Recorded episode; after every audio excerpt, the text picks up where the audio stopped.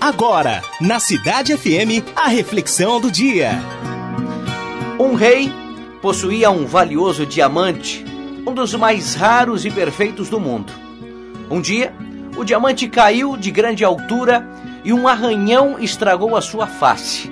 O rei chamou os melhores peritos para que tentassem corrigir a imperfeição, mas todos concordavam que não poderiam retirar o arranhão sem cortar fora uma boa parte da superfície, reduzindo assim o peso e o valor do diamante.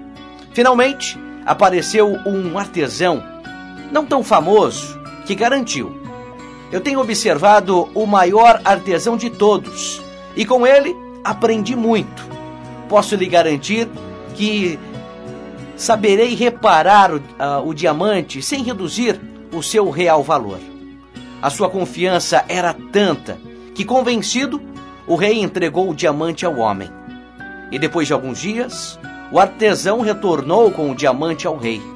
Ele ficou surpreso ao descobrir que o feio arranhão tinha desaparecido e em seu lugar fora entalhada uma bela rosa.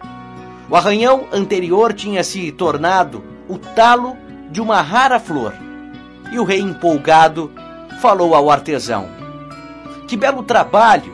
Que ótima ideia! Diga-me, quem é este grande artesão que se tornou o seu mestre? E o artesão respondeu: Deus é o artesão da vida. Ele sempre está permitindo que transformemos nossos arranhões em algo belo. Às vezes, esse arranhão vai lá no fundo e chega a doer o nosso peito. Mas se você tem fé e acredita realmente em Deus, Ele vai mudar essa deformação e transformá-la em algo muito bonito. E aí eu te pergunto, nesse dia, você acredita na ação de Deus na sua vida?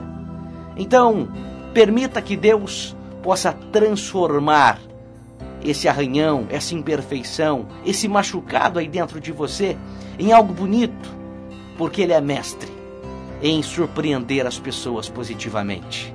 Então, basta você querer, basta você acreditar que o mestre dos mestres, o grande artesão da vida, vai fazer uma bela obra aí no seu coração. Você ouviu na Cidade FM a reflexão do dia.